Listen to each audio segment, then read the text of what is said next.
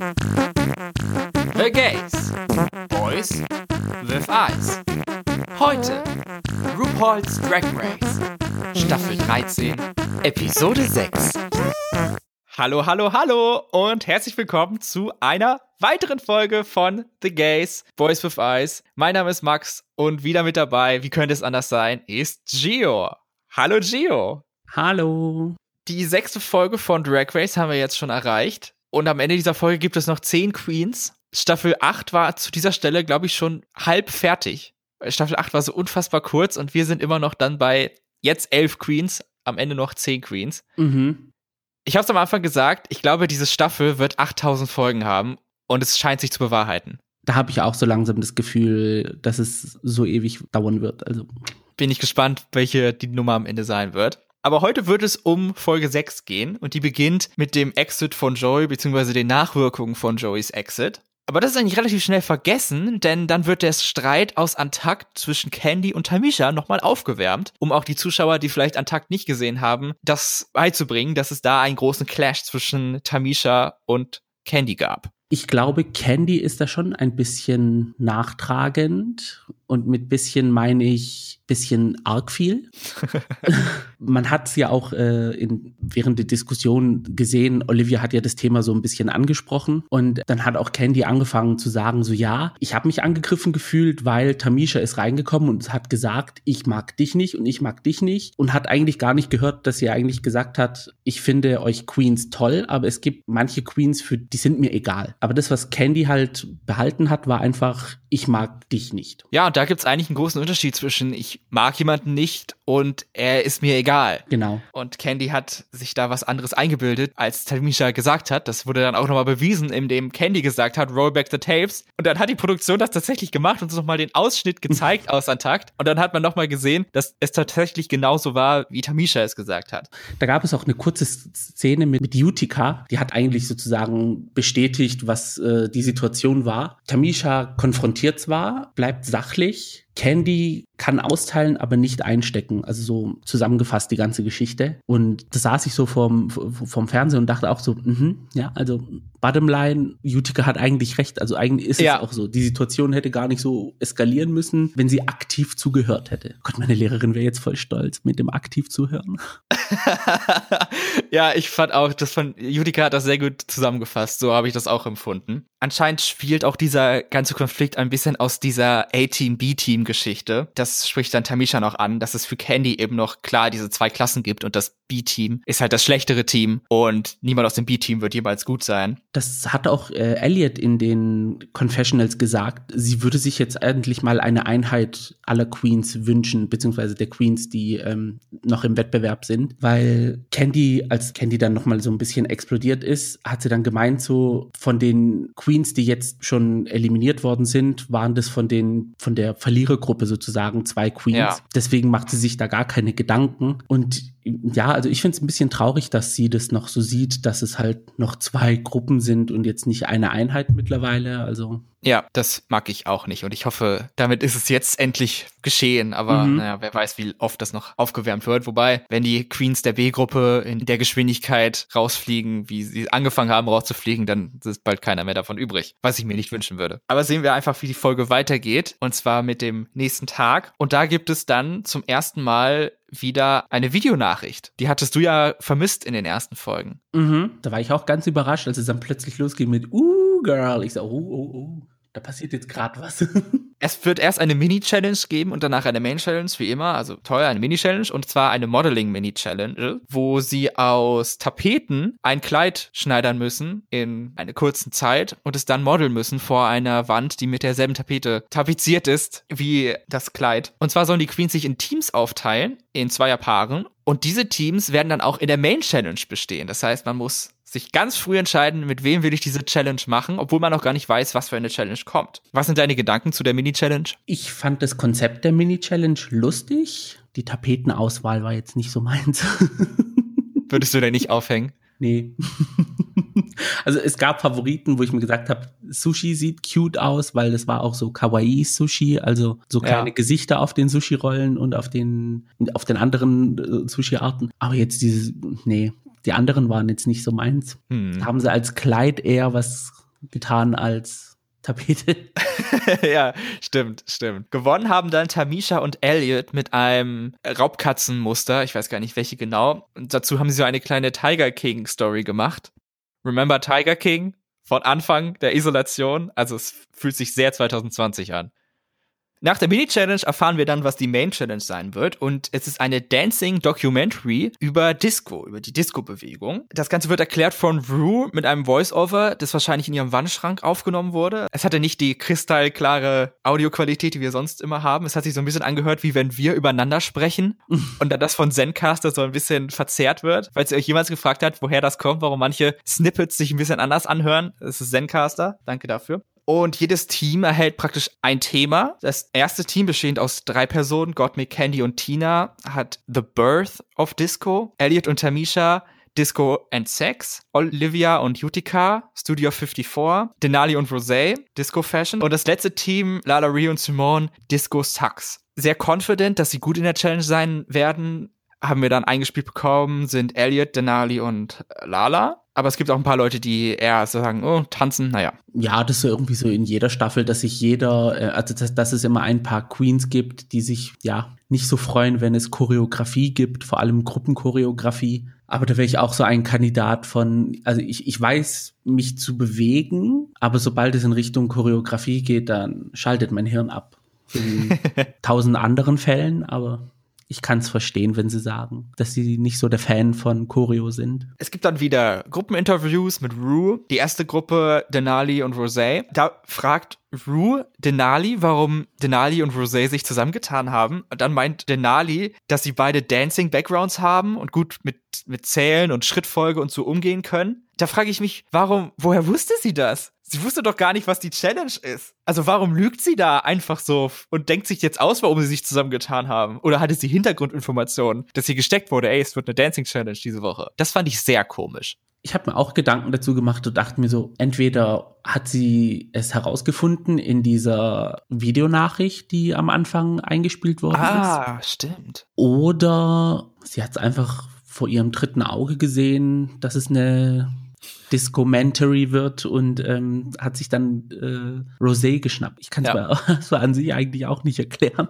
Rosé und Rue reden dann ein bisschen darüber, dass Rosé ja in den letzten Wochen immer ganz gut war, aber keine Challenge gewonnen konnte. Und da hat Rosé gesagt, dass sie, vorhat, dass sie etwas ihre Guards down lässt und etwas loose lässt und weniger nachdenkt und hofft, damit gewinnen zu können. Und Rue stimmt dazu und sagt, dass Menschen erst mit so einer Person im Fernsehen oder so in Love fallen, wenn sie Vulnerability zeigt. Da möchte ich auch einmal einhaken und Einspruch erheben, weil es ist jetzt Woche 5 und ich falle einfach jede Sekunde mehr in Love with Rosé. Und auch gerade weil sie eben so eine Ruhe, aber auch Professionalität und auch Perfektion ausstrahlt. Mhm. Ich bin, oh, ich bin wirklich hin und weg und ich hoffe so sehr, dass Rosé es bis ins Finale schafft, weil ich kann es nicht nochmal ertragen, dass eine meiner Lieblingsscreens oder praktisch meine Lieblingsscreens, ich glaube, ich bin bereit, das zu sagen über Rosé, einfach mit Season rausfliegt ja, also ich finde, Rosé ist so aware, was um sie herum passiert. Ich, ich habe, glaube ich, schon in Folge eins oder zwei gesagt, also sie, sie sieht halt, was um sie herum passiert und weiß so in dem Sinne, was auf sie zukommt. Und ich liebe es einfach, wenn, wenn einfach eine Person realisiert, in was für eine Situation sie gerade steckt und sich halt de ähm, dementsprechend dann auch anpassen kann. Und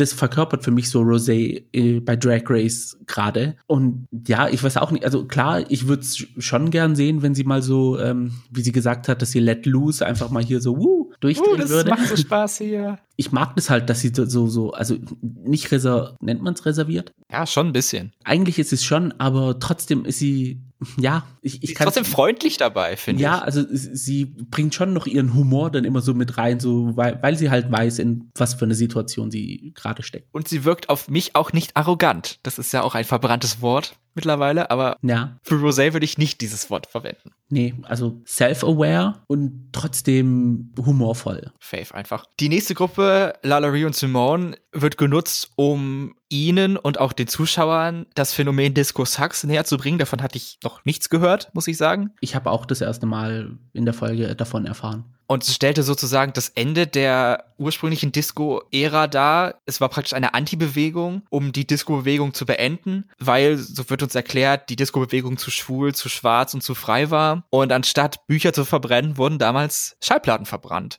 von Disco-Songs, um die Bewegung zu ersticken sozusagen. Das fand ich interessant. Und wer hat's losgetreten? Ein Weißer mal wieder. Also es war nicht überraschend, wer diesen Villain-Edit in diesem kleinen Ausschnitt bekommt, aber ja, die Enttäuschung war trotzdem groß.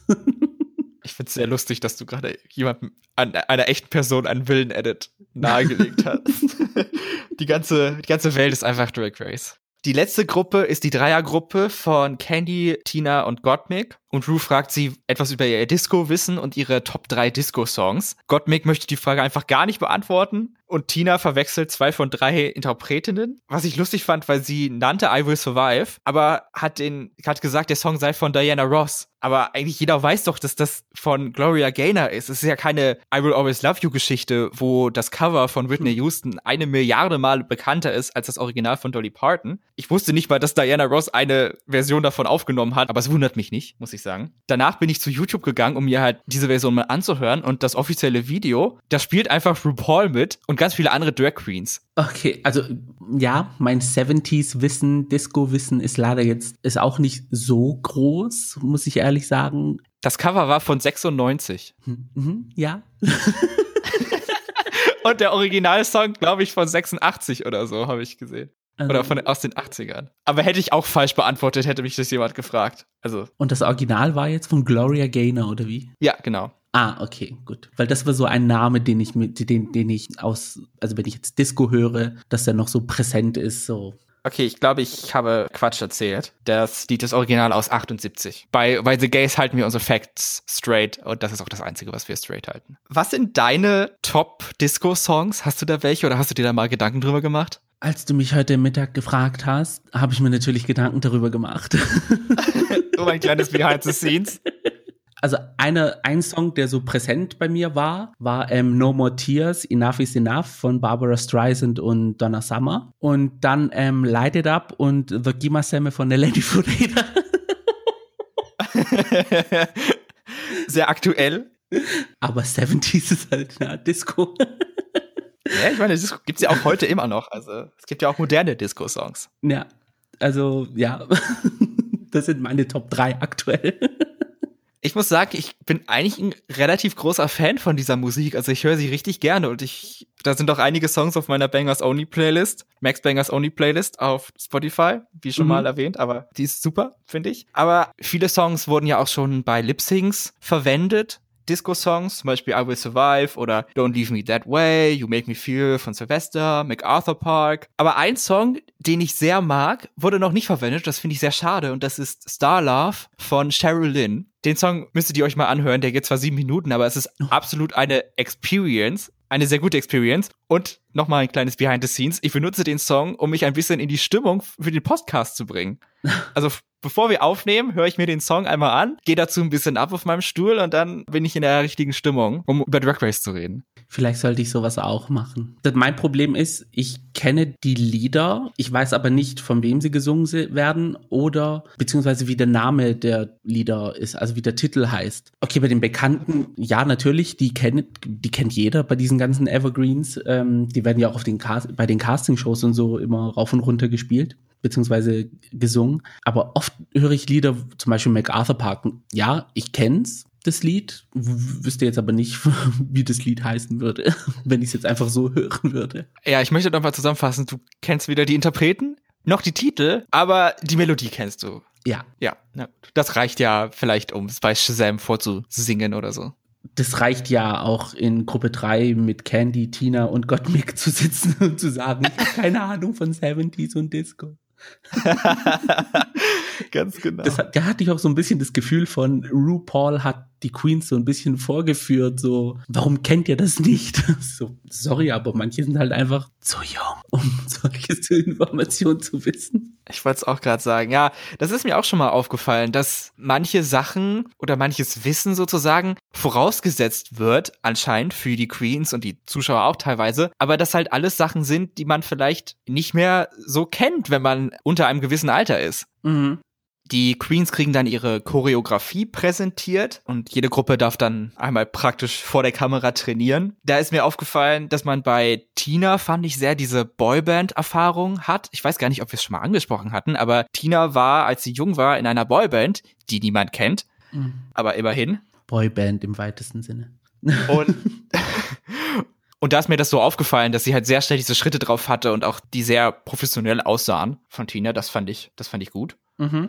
Tamisha und Elliot, das Team Disco und Sex, haben dann Hula-Hoop-Reifen bekommen und eine Performance damit machen sollen. Das fand ich im ersten Moment sehr komisch, Hula-Hoop-Reifen, aber kleiner Vorgriff, die Performance fand ich dann gut. Das hat dann irgendwie Sinn gemacht mit den Hula-Hoop-Reifen. Das war dann etwas subtiler gemacht. War dann doch eine gute Idee, fand ich im Nachhinein. Ja, das, also mit den Hula-Hoop-Reifen assoziiere ich schon so ein bisschen mit Disco, um ehrlich zu sagen, weil die Bewegung ist ja auch die, immer diese, diese Hüftbewegung und da konnte ich mir das eigentlich schon gut vorstellen, dass sie da die Hula-Hoop-Reifen einsetzen. Ja, aber das, was sie gemacht haben, war ja halt mit dem Arm den Arm durch.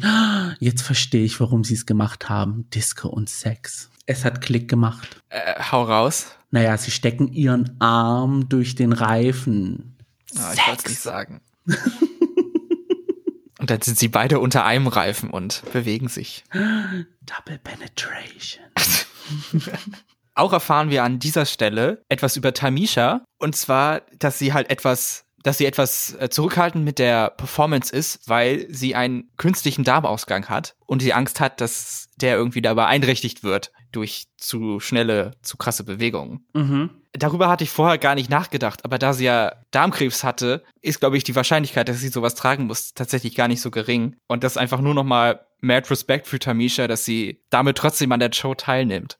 Ja, ich habe es mir am Anfang schon gedacht, als sie gesagt hat, dass sie Darmkrebs hatte, dass sie eventuell eine haben könnte und sich deswegen nicht traut, in die Vollen zu gehen mit ihren Bewegungen und im, im Movement und zu tanzen und zu machen. Dann dachte ich mir so, okay, es kann aber auch daran liegen, dass sie ja auch nicht ähm, gut laufen konnte und noch nicht so viel Kraft in den Beinen hatte. Ja, ich dachte, sie war einfach nur halt geschwächt noch von dem ganzen ja, Sache. Und diese Woche hat sie es dann bestätigt, wo sie gesagt hat, ähm, dass sie halt diesen Beutel am Körper trägt und Angst hat, weil es auch die ersten Erfahrungen damit sind, weil sie bei What You Packing mit Michelle Visage ähm, ja auch gesagt hat, dass es die Anfangszeit gerade war, wo sie sich damit beschäftigen musste und auch sich mit so einem Beutel zum ersten Mal in die weite Welt getraut hat. Ja, über die anderen Teams habe ich jetzt gar nicht so viel zu sagen. Also Rosé und Denali sind eindeutig Team Talent, was das angeht. Deswegen kriegen sie auch, so wird uns gesagt, die schwerste Performance. Utica und Olivia haben eine Performance mit Flaggen, die sie rumschwenken, mit denen Utica ein paar Probleme hat. Und Lala und Simone kommen, glaube ich, ganz okay zurecht damit.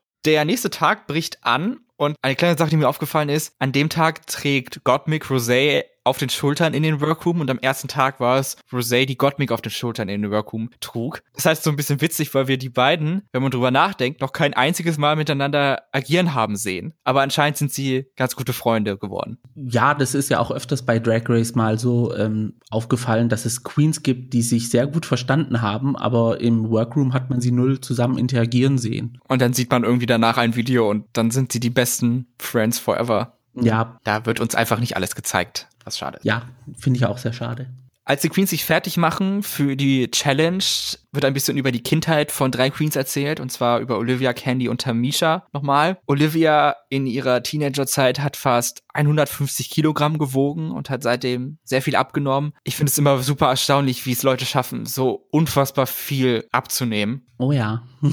Und dass man das den meisten Leuten einfach auch gar nicht ansieht. So, also Body Transformation ist eine absolut krasse Sache. Ich selber habe ja auch so ein Thema mit Übergewicht und äh, als sie dann angesprochen hat, dass sie mal in einem Freizeitpark war und bei einer Attraktion weggeschickt worden ist, weil sie halt einfach nicht in den Sitz gepasst hat. Ich konnte sowas von relaten in dem Moment mit ihr, weil es gibt oft Situationen im Alltag, wo man es eigentlich gar nicht denkt, wo das Gewicht so einen einengt in, im wahrsten Sinne des Wortes. Also wie gesagt, du kannst bei Achterbahnen und irgendetwas, wenn du nicht in den Sitz passt, ist es ja mega gefährlich für dich, weil du da irgendwie rausfallen kannst oder so. Naja. Gewichtverteilung äh, ist oft auch so eine Sache, wo sie sagen, du musst vorne sitzen oder du musst hinten sitzen oder du musst sogar alleine sitzen. Das war einmal der Fall bei mir in dem Freizeitpark.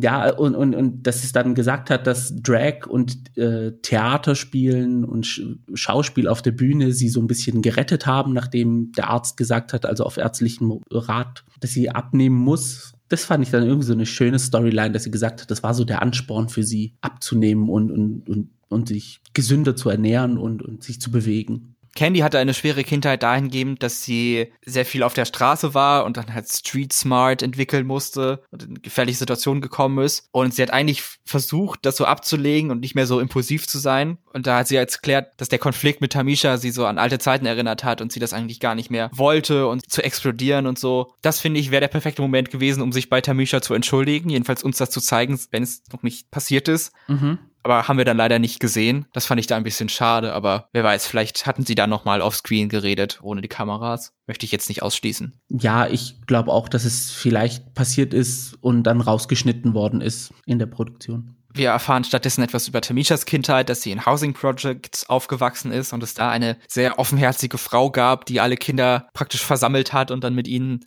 Aktivitäten gemacht hat, zum Beispiel eine Cheerleading-Gruppe gegründet haben, obwohl es gar kein Footballteam gab.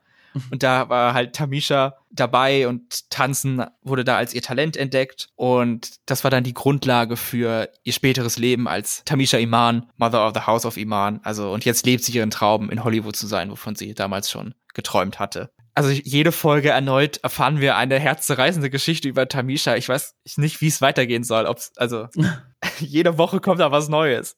Dann kommen wir zu der großen Performance, zu der Discomentary. Und da darf halt jede Gruppe, jedes Duo, beziehungsweise die drei Gruppe ähm, einzeln auftauchen und ihre Performance präsentieren. Was ich ein bisschen komisch fand, war, dass sie nicht gelipsingt haben, also es lief Musik und es, es liefen auch Lyrics, aber die Queens haben wirklich nur getanzt. Ich weiß nicht, ob es das schon mal gegeben hat bei Drag Race. Das fand ich in dem Moment sehr komisch, aber es war halt eine Dancing Challenge. Das soll halt wirklich im Vordergrund stehen und da soll wahrscheinlich keine Fastbler mit dem Lip Sync die Leistung beim Tanzen verschmälern oder so. Ich glaube auch, weil es dieses Voice-Over von RuPaul gab, dass sie einfach gesagt haben, es ist eine Doku und wir haben einen Offsprecher, der alles erklärt, also müssen die Queens jetzt aktiv selber nichts vorzeigen, außer dass sie halt tanzen können.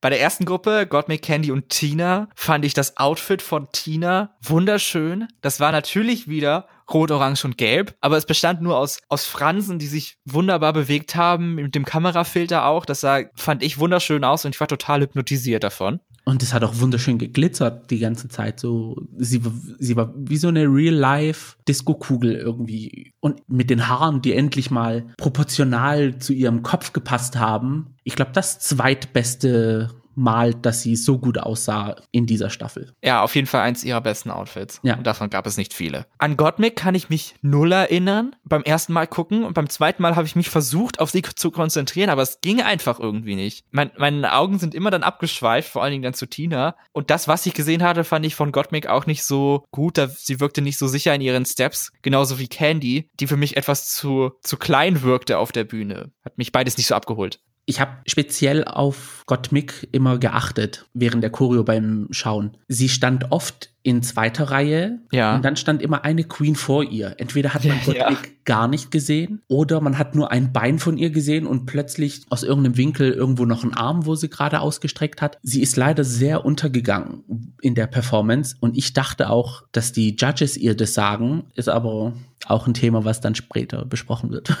Elliot und Tamisha mit Disco und Sex kam dann als nächstes mit ihrer Hula Hoop Performance. Elliot fand ich super. Ich fand ihr Outfit cute mit den äh, Haaren und äh, vom, von ihrem Gesichtsausdruck war sie sehr determiniert und hat das gut rübergebracht, fand ich. Mhm. Tamisha war etwas stoischer im Gesicht und hatte wohl einen Struggle-Moment, wie uns ein Schwenk zu den Judges hat zeigen lassen. Der ist mir aber gar nicht so aufgefallen, muss ich sagen. Ich fand beide okay. Also äh, Elliot fand ich gut und Tamisha fand ich okay. Ich fand Elliot auch sehr gut. Also ja, sie hat dieses, dieses Disco-Feeling sehr gut verkörpert. Tamisha, ja, da hat man gemerkt, dass sie mit angefahrener, äh, mit angezogener Handbremse fährt. Ja, diese Beutelgeschichte mit dem künstlichen Darmausgang ist, ist glaube ich, schon ein Problem in den Performances, denke ich mal, wenn man so die ganze Zeit in Angst lebt, dass, dass da irgendwas passieren könnte. Vor allem ist es ja auch eine offene Wunde, also es kann schon, da kann man sich schon ordentlich verletzen, in dem, also wie eine offene Wunde. Da kann man ja. sich schon ordentlich verletzen. Da fand ich es ein bisschen schade, dass sie so, dass sie nicht aus sich rauskommen konnte.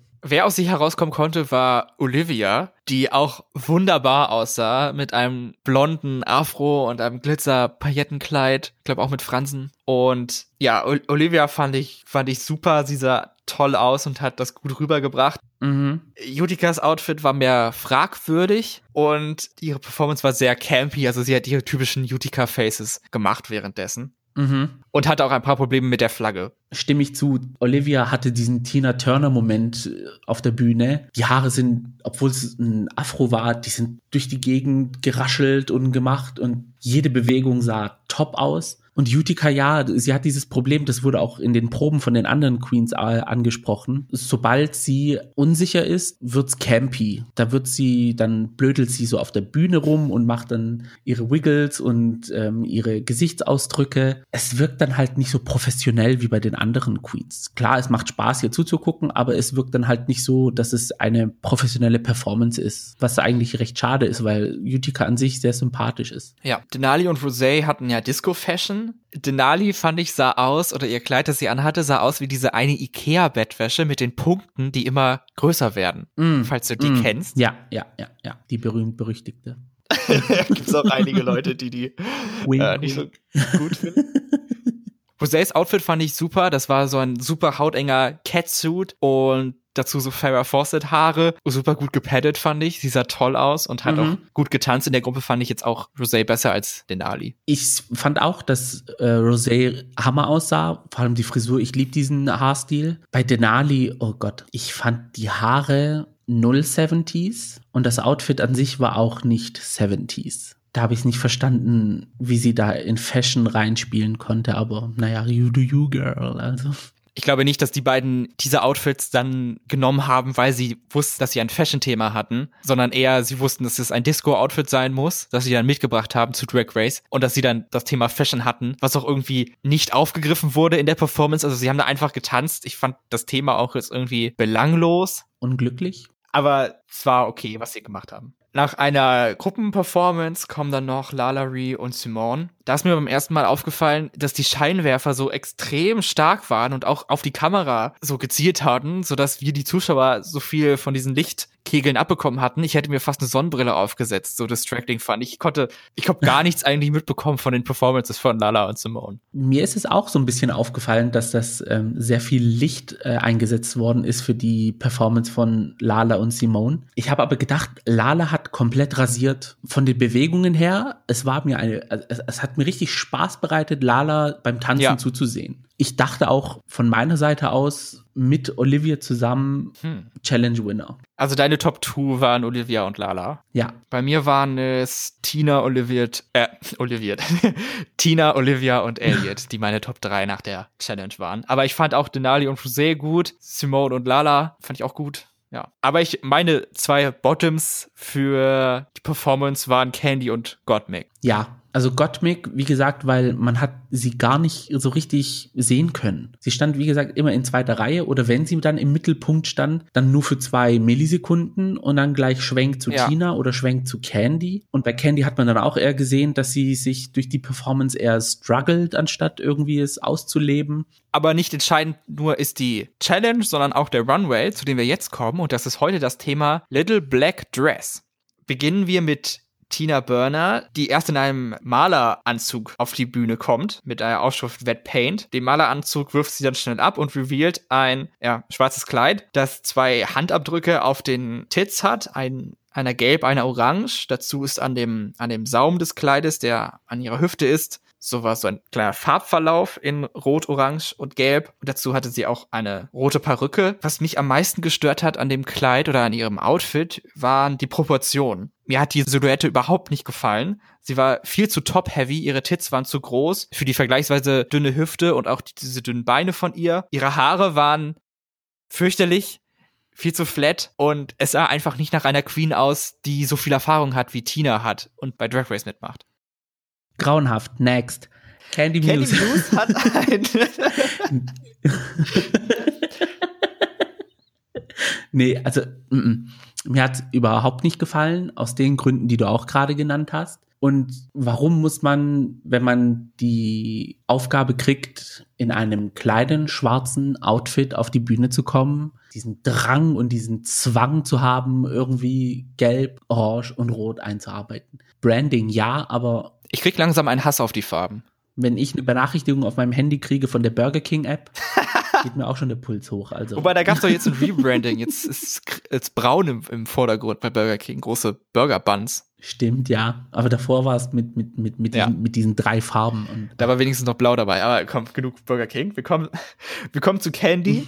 sie hat ein Kleid aus Papier, worauf gemalt ein schwarzes Kleid war. Und dazu hat sie eine Handtasche auf einem Kleiderbügel, das nochmal praktisch das gleiche ist, auf Papier gemaltes schwarzes Kleid. Im Gesicht hatte sie dann noch schwarze Farbreste und auch ihre Haare waren so, als hätte sie sich in einem Farbeimer getaucht und dann ihre Hand drüber gewischt. Ich mochte die Idee von dem Kleid, aber wie es aussah, am Ende irgendwie nicht. Ich fand das Kleid, was sie gemalt hatte, auch das schwarze auf dem Papier, war etwas zu groß für das Thema Little Black Dress. Und was mich am meisten gestört hat, war das Ende vom Kleid. Der Saum war einfach nur abgeschnitten, dann kam ein bisschen Haut und dann hochgeschnittene Enkelboots. Und das fand ich sah nicht so gut aus. Ich habe mir aufgeschrieben, Idee cute, Umsetzung meh, Lady D, Revenge Dress, Blasphemous. Es soll ja das, dieses Revenge Dress von äh, Diana sein, dieses schwarze, was sie anhatte Mm -mm.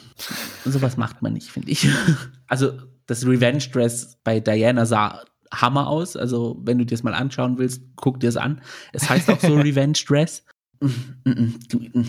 nee, es hat, wie gesagt, von der Idee her auf Papier bestimmt Hammer, aber die Umsetzung fand ich jetzt nicht so ja. prickelnd. Es war ja so Comme des Garçons inspiriert, weil die haben ja auch, glaube ich, ein so ein Kleid ungefähr. Das hatte die, die Aja hatte die Inspiration in der ersten Folge von der neunten Staffel, als sie diesen Lady Gaga ähm, Runway gemacht haben. Ah ja. Sie hatte dann so was Ähnliches an, aber diese Umsetzung war nö.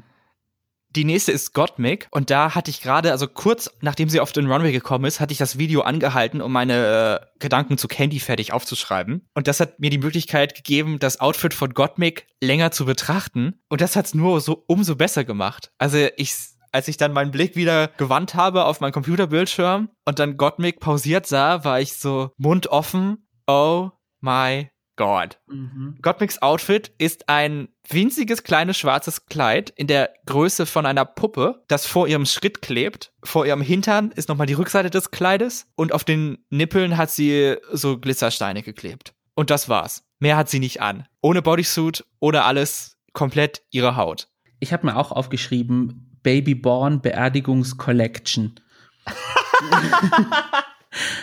als, als sie als Gottmik am Anfang auf den Runway gekommen ist, hat man sich ja nur, hat man sozusagen nur die Brüste und ihren Kopf gesehen und ihre Arme. Und als ich das gesehen habe, dachte ich nur so, oh mein Gott, sie trägt bestimmt nur ein Tütü oder irgendwie sowas, was einfach nur die Bottom-Hälfte eines Kleides ist. Und dann der Schwenk zu Ganzkörper und dann sieht man dieses mini, mini, mini Kleid über ihren Bitbits und auf ihrem Hintern. Und ich so, oh mein Gott, wie kann man nicht auf diese Idee kommen? Es war, es, es hat mich tatsächlich auch an Weile Tschatschki erinnert, als sie mit ihrem äh, Naked Runway auf die Bühne gerannt ist.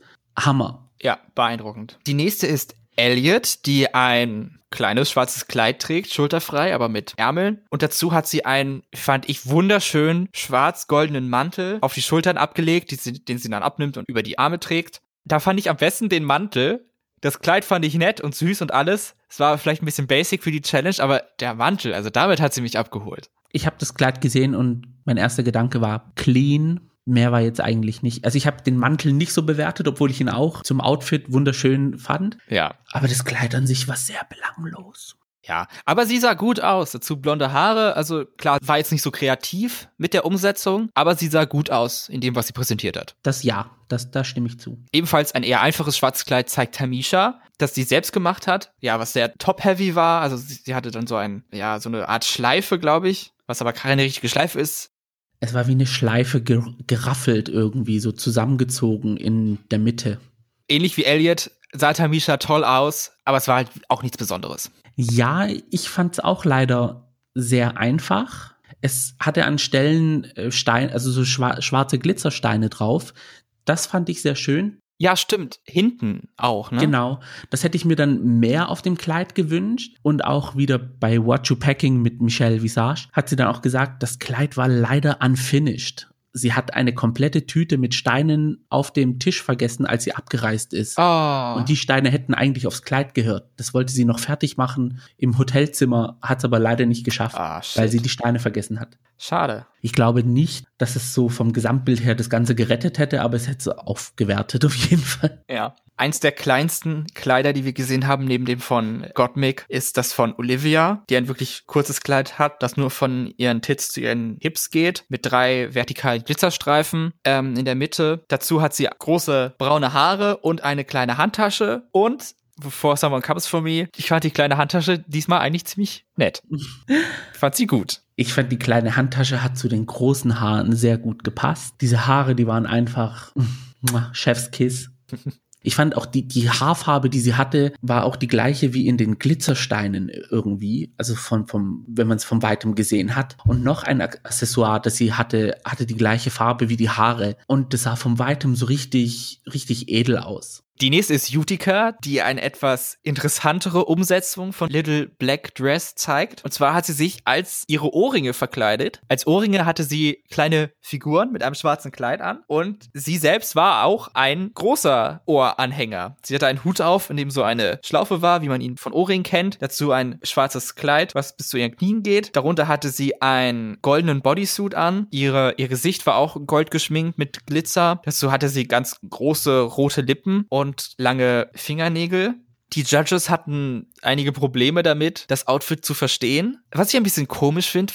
Ja, weil sie hat ja mit ihren zwei Händen dann einmal ihre Ohrringe gezeigt. Also dann muss sie es ja zweimal gemacht haben. Ich glaube, entweder haben sie nicht auf dieses Detail geachtet, die, als sie die Hände hochgenommen hat und zu den Ohrringen geführt hat, habe ich sofort erkannt, oh, das sollen kleine Audrey Hepburns sein. Und dann hat sie auch gesagt, dass die Ohrringe so Audrey Hepburn inspiriert sind. Und sie ist dann sozusagen der dritte riesige Ohrring, beziehungsweise Anhänger. Dass es die Judges dann nicht verstanden haben, habe ich selber nicht verstanden.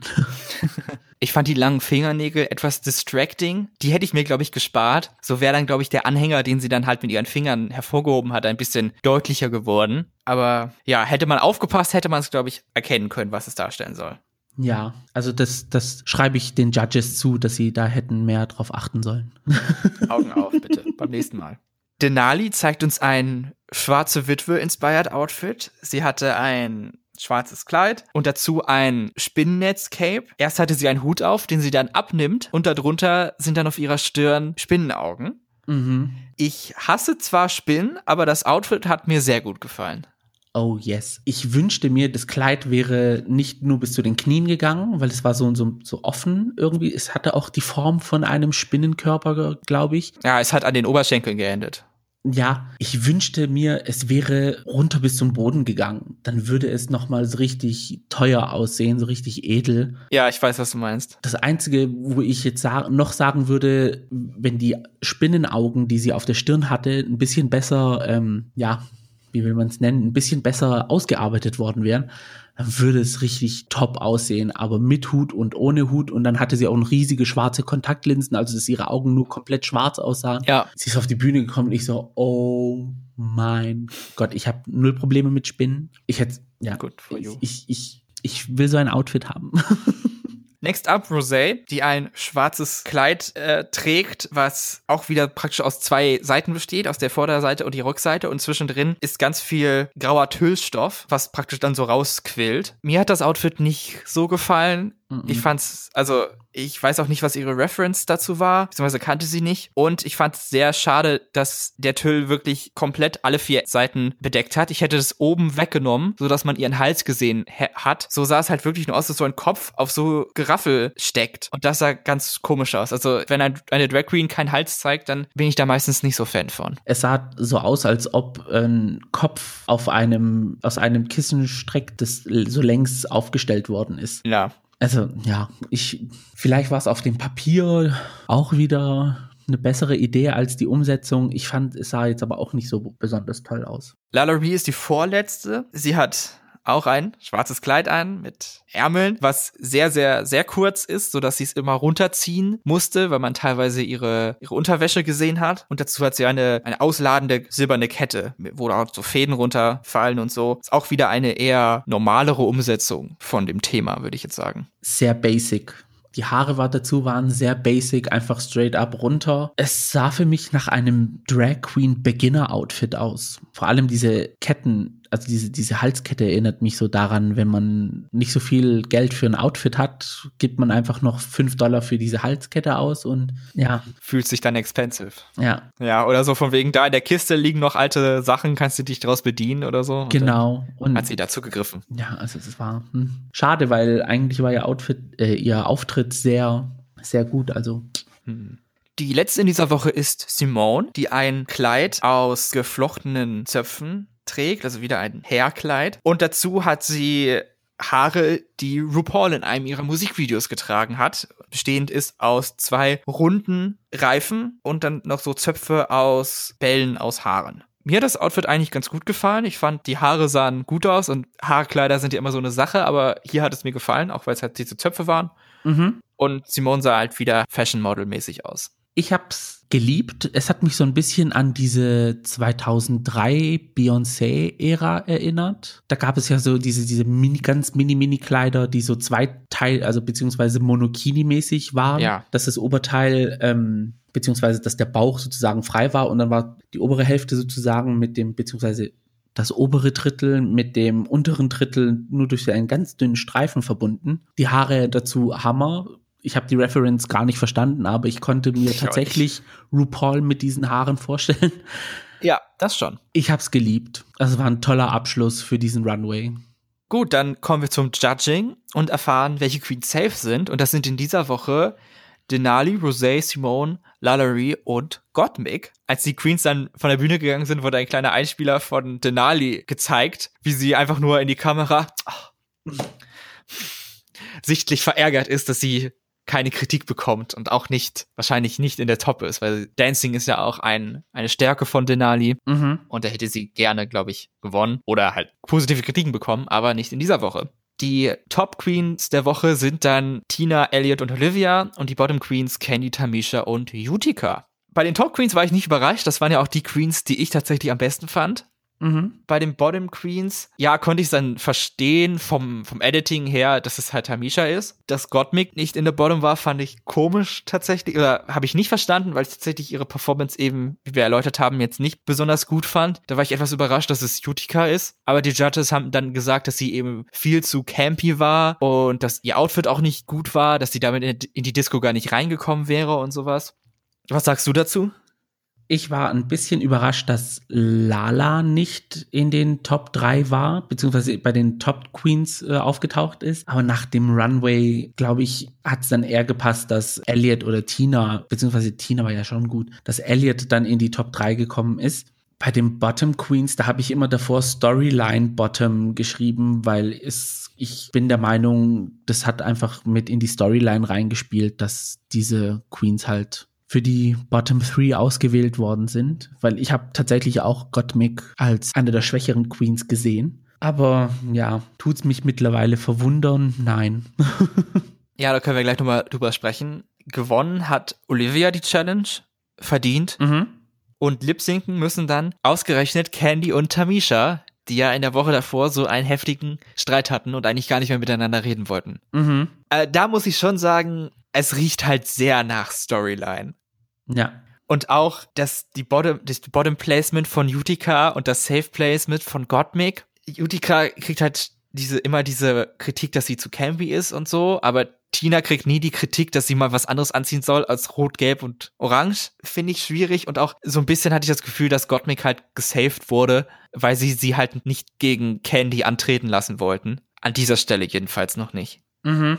Ja, wie gesagt, ich habe davor auch Storyline Bottom 2 geschrieben es hat einfach, ja, aus Produzentensicht hat es einfach perfekt gepasst. Gottmik musste irgendwie gerettet werden für spätere Folgen.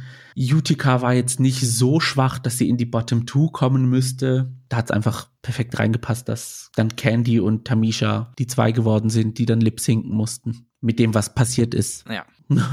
Ihr Song ist Hit 'em Up Style in Klammern Oops bei Blue Cantrell. Ein Song, den ich auch nicht kannte, aber R&B ist auch überhaupt nicht mein, mein, mein, Field of Expertise.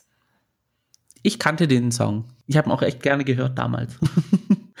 ich fand's komisch, dass sie keine Disco-Nummer genommen haben.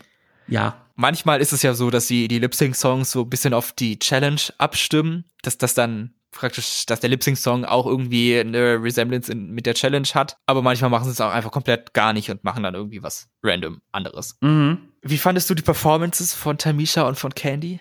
Candy hat's richtig gelebt. Tamisha war so komplett oldschool, so wie ich es geliebt habe. Also so wie Tamisha getanzt hat und sich bewegt hat, so kann man sich eigentlich auch das äh, Musikvideo vorstellen.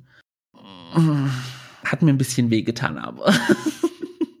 ich finde, man hat gemerkt, dass Tamisha einfach noch nicht die Kraft hat, um jetzt so einen langen Lip Sync zu performen. Also die Songs gehen ja immer länger, als wir gezeigt bekommen, mhm. die Lip Syncs. Und fand, am Ende hat man gesehen, dass ihr einfach so die Kraft ausgegangen ist und da einfach nicht mehr powern konnte, wie früher dann wahrscheinlich. Candy hat, wie gesagt, eine sehr emotionale Performance an den Tag gelegt, hatte am Ende auch richtige Tränen äh, auf ihrem Gesicht, hat teilweise Sachen gemacht, die ich nicht ganz so gut fand, zum Beispiel, als sie sich einfach auf den Boden gelegt hat und Kopf nach, nach oben, nicht zu den, nicht zu den Judges oder so. Da haben sie auch nur Tamisha gezeigt. Ja, Tamisha, wie gesagt, sehr oldschool. Uh, ich weiß nicht, möchtest du es sagen? Erstmal eine Schweigeminute, bitte. ja, leider, leider, leider, leider muss uns Tamisha verlassen. Sie hat nämlich das Lip Sync verloren. Sie gehen zu sehen, war, hat wirklich mein Herz ein bisschen gebrochen. Ich hatte auch ein paar Tränen in den Augen, mit denen ich zu kämpfen hatte.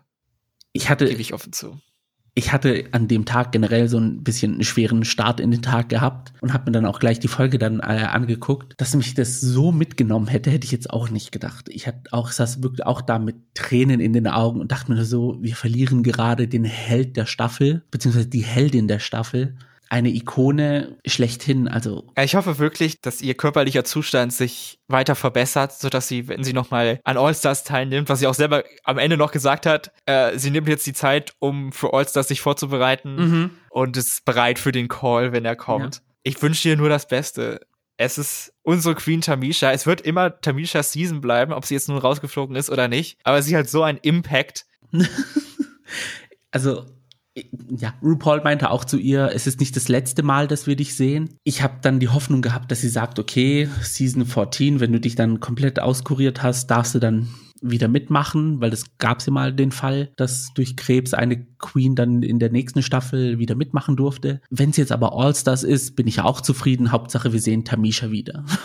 Sehr, sehr gerne ich, ich fand es dann auch so, so, ich muss auch ehrlich sagen, Tamisha cool, ja, Hammer, aber als sie dann so locker war, als sie dann gemerkt hat, okay, ich, es ist mein letzter Tag heute, wie sie so locker und, und, und freundlich und zuvorkommend bei allen in Antakt war, nachdem sie auch rausgeflogen ist, diese Leichtigkeit, die sie hatte auf der Bühne und mit den anderen Queens, ich hätte so gerne diese Tamisha gesehen in der ganzen Staffel. Deswegen freue ich mich erst recht auf All Stars, sollte sie mitmachen in Staffel Zukunft.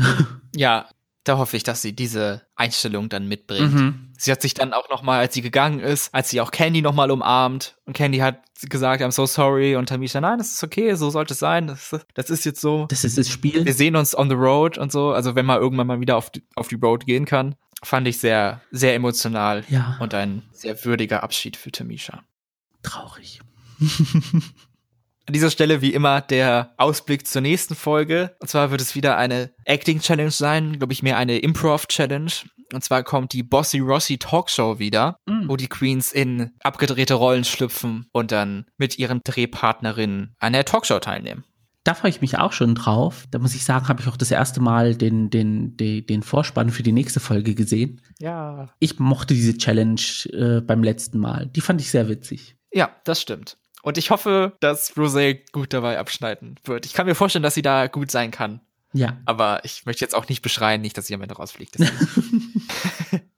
gut, das war's mit Drag Race US. Und wie immer an dieser Stelle kommen wir zu eigentlich unser aller Lieblingskategorie und zwar UK Corner über RuPaul's Drag Race UK Staffel 2. Darauf warte ich die ganze Woche, um darüber reden zu können, was in UK passiert ist. Was für eine Folge. Von vorne bis hinten ein Highlight jagt das nächste, sogar am Ende der Folge. witzig, emotional, Fashion, also war alles dabei. Die Challenge in dieser Woche war, dass die Queens eine Morning Television Show präsentieren mussten, live, also alles One Take. Bimini und Taze waren die, die beiden Main Hosts. Veronica Green und Sister Sister waren Goth Party Planners. Lawrence Cheney und Eddie Diamond waren so helfende Tanten, aber sie waren Nichten. Das ist anscheinend in den UK ein wiederkehrendes Thema in diesen Shows. Dann waren noch Tia Coffee und Ahora, Essex Girls, die sich mit Money Saving Tips befasst haben. Und Ginny Lemon war The Weather Girl. Und jetzt warten wir darauf, bis es zum Ende kommt. ja. Ähm.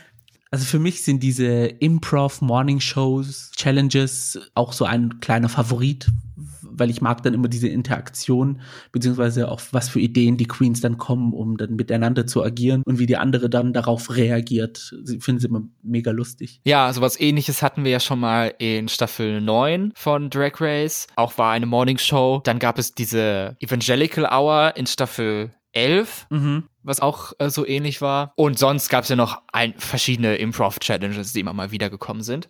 Die Tops in dieser Woche waren dann Lawrence Cheney, Bimini und Ahora. Die Bottoms waren Sister Sister, Ginny Lemon und Veronica Green. Gewonnen hat dann Lawrence, das heißt die zweite Woche hintereinander, die Lawrence die Challenge gewonnen hat. Mhm. Wie fandest du diese Entscheidung? Da müsste ich ehrlich sagen, hätte ich sogar Ahora als Gewinnerin eher gesehen. Ich fand Lawrence lustig, klar, es war auch äh, witzig. Ahora war aber immer, wenn man so ein bisschen sehen konnte, sie also im Hintergrund sehen konnte, war immer in ihrer Rolle. Und dann als dieses Money-Saving-Segment kam, ich habe mich weggeschmissen vor Lachen. Das war einfach so, so, es war einfach, ja, von allen Sinnen befreit irgendwie und lustig anzuschauen. Und, und dann diese unterstützende Rolle von ähm, Tia Coffee, nachdem sie sich dann sozusagen zusammengerauft haben, die zwei Feindinnen. Das war einfach ja. göttlich anzusehen. Ja, ich fand auch, also ich fand Lawrence witzig, keine Frage, aber Lawrence war mehr sie mhm. selbst. Also es war halt auch wieder ein schottischer Charakter und so. Und es war für mich Lawrence, aber Ahura hat halt wirklich eine Rolle gespielt. Dieses Essex Girl. Und das hätte ich von Ahura auch gar nicht so erwartet, dass sie so lustig ist und so quick und so äh, mit diesen ganzen Prompts umgehen kann. Mhm. Da war ich wirklich beeindruckt. Und ich hätte auch gedacht, dass Ahura gewinnt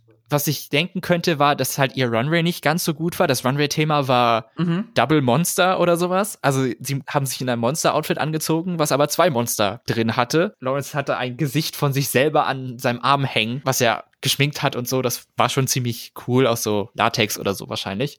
Und der Horrors war dann ein bisschen zu basic wahrscheinlich für sie. Aber trotzdem hätte ich gedacht, Horror gewinnt. Ja, also ja, also ich glaube, es ist dann tatsächlich am Runway-Outfit hängen geblieben.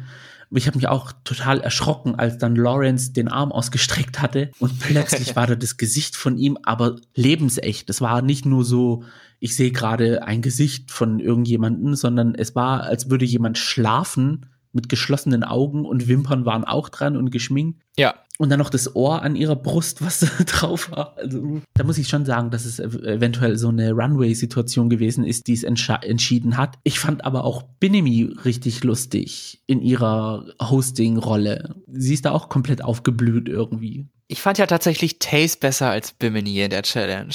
Mich hat's auch komplett verwundert, dass sie nicht mit in den Tops war. Ja gut, es gibt halt immer nur Platz für drei, aber ja. Ich hätte dann Bimini rausgenommen, muss ich dazugeben, weil Taste wirkte dann sehr viel professioneller und natürlicher und ich fand sie auch super witzig und so. Das, aber es war als einer, an einer Stelle, wo ich glaube, als es zum Wetter ging mit ähm, Ginny Lemon, wo dann Binimi so komplett eingesunken in der Couch war und Taze lag dann auf der anderen Seite, so richtig so gelangweilt, so dreht, dreht, dreht. ja. Das war eine gute Challenge, also kann man nichts sagen. Ja, für viele überraschend, also für mich jedenfalls, war es dann, dass Veronica Green, die wahrscheinlich in der Challenge am meisten gestruggelt hat, safe war, ohne jegliche Begründung, einfach Veronica Green, you're safe, und dann Sister Sister und Ginny Lemon lip-sinken mussten. Also ich fand das Outfit von Veronica, ein Mix aus Medusa und Schwein, fand ich mhm. super originell und auch gut gemacht. Also sie hatte so eine Schweinsnase und das war wirklich, sah richtig echt aus. Da hätte ich mir halt vorstellen können, dass das sie gesaved hat. Aber das hätte man dann vielleicht auch sagen sollen. Ja, es war irgendwie so komplett wortlos. Ja, you are safe, weil wir brauchen die zwei Bottom Twos für die Storyline. Weil die hatten Ja. eine Interaktion im Workroom und deswegen muss einer von denen jetzt gehen. das fand ich richtig krass, als es dann hieß, weil Veronica war in den, ja, sie hat, ja, sie hat das Ding komplett gegen die Wand gefahren. Und sie war auch selber davon absolut überzeugt, dass sie lip sinken muss. Ja, aber dieses Outfit, muss ich sagen, ich glaube, eines der besten Outfits, die über den Runway gelaufen sind. Ja, sehr beeindruckend auf jeden Fall. Ja. Kommen wir zum Lip Sync und es ist was passiert, was noch nie bei Drag Race in der Form passiert ist. Und zwar, sobald der Lip Sync angefangen hat, ich habe mir leider gar nicht mehr aufgeschrieben, wie der Song hieß, aber das ist ja auch eigentlich egal. Ach so, von Kim Wilde, ähm, Keep Me Hanging On. Ah, Oder gut, dass du es auch weißt. bekannt Set Me Free. Mit den ersten Takten des Songs hat Ginny Lemon noch einen Kuss zu den Judges gemacht und ist dann wortlos von der Bühne gegangen. Ein letzter Blick, hahaha, und war dann weg. Ja. Und Sister Sister hat den Song dann alleine, also ohne Konkurrenz performt. Ich weiß nicht, ob sie es bemerkt hat am Anfang, aber Hat sie nicht, hat sie auf Twitter geschrieben. echt? Okay. Ja, sie, sie hat gesagt, ich habe erst in der Mitte des Songs gemerkt, dass Ginny weg ist. Ich dachte, sie macht hinter mir den Worm oder sowas. Ja, ich habe auch, weil am Anfang dachte ich auch so, sie gibt so richtig Gas und Macht und keine Ahnung was und, und, und hat sich auch nicht irgendwie umgedreht oder so. Und Ginny Lemon, wie gesagt, die, sie gibt dann noch einfach so einen Kuss zu den Judges oder ins Universum an sich, schaut dann einfach so einfach hoch und läuft dann einfach von der Bühne. Es gab ja schon öfters auf Reddit mal, oh, diese Queen, die hat verweigert zu lip-sinken und am Ende passiert es dann doch nicht. Ja. Deswegen habe ich es auch, äh, weil diesen Spoiler habe ich dann irgendwie gelesen, eine Queen läuft von der Bühne und ich habe es gelesen, dachte mir so, pff, wieder irgendwie so ein Hirngespinst oder so. Und dann passiert es halt dieses Mal tatsächlich und ich war so äh, wort, komplett wortlos so. Mich hat das aber ehrlich gesagt nicht überrascht. Ich war dann weniger überrascht, als ich vielleicht hätte sein sollen. Also ich war trotzdem, ich war natürlich überrascht von wegen, oh Gott, das passiert ja tatsächlich. Aber Mhm. ich hatte schon während der Folge so ein Gefühl, dass Ginny vielleicht freiwillig gehen wird. Dass es in dieser Folge passiert, hätte ich nicht erwartet, weil ich fand ihre Performance in der Challenge eigentlich ziemlich gut. Ich fand sie super witzig. Sie hat da diesen australischen Akzent gemacht. Das finde ich immer witzig. Also den höre ich mir super gerne an. Und ich war überrascht, dass sie in the Bottom ist Mhm. und dann am Ende auch noch lip-sinken musste. Aber das war natürlich auch die Gelegenheit, um dann zu sagen, ah, it's over for me. I'm, I'm gone. Ich hätte auch gedacht, dass sie eher auf dem Runway sagt, bevor irgendwie gelipsingt wird oder nach dem Lipsync oder keine Ahnung wie, dass sie sagt, ich bin am Ende meiner Kräfte und ich möchte die Chance meiner besten BFF-Queen hier nicht wegnehmen. Ich gehe freiwillig, aber dass sie dann einfach von der Bühne watschelt und ja, das hätte ich jetzt, ja, es, ja, es war so, ein- so, ein- so ein komischer Moment irgendwie so, oh mein Gott, sie traut sich das wirklich.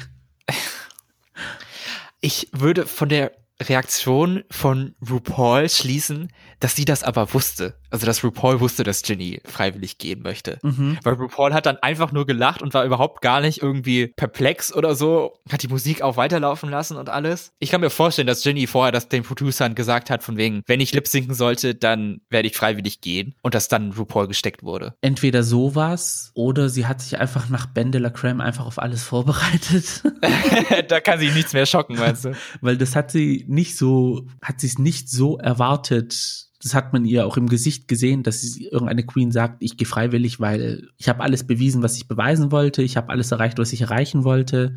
Ich möchte niemanden die Chance hier wegnehmen. Und ja, aber ich hatte sie es nicht irgendwie im Workroom erwähnt mit Ginny Lemon, dass sie am Ende ihrer Kräfte ist? Oder beziehungsweise ihr gesagt hat, dass, dass sie das Gefühl hat, dass es sehr anstrengend ist für sie? Zu RuPaul meinst du jetzt? Ja.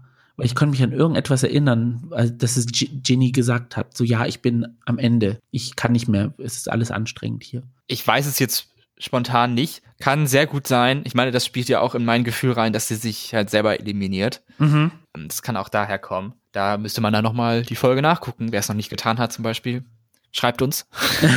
Also hat für einen guten TV-Moment gesorgt. Auf jeden Auf Fall. jeden Fall, absolut. Also UK liefert einfach ab.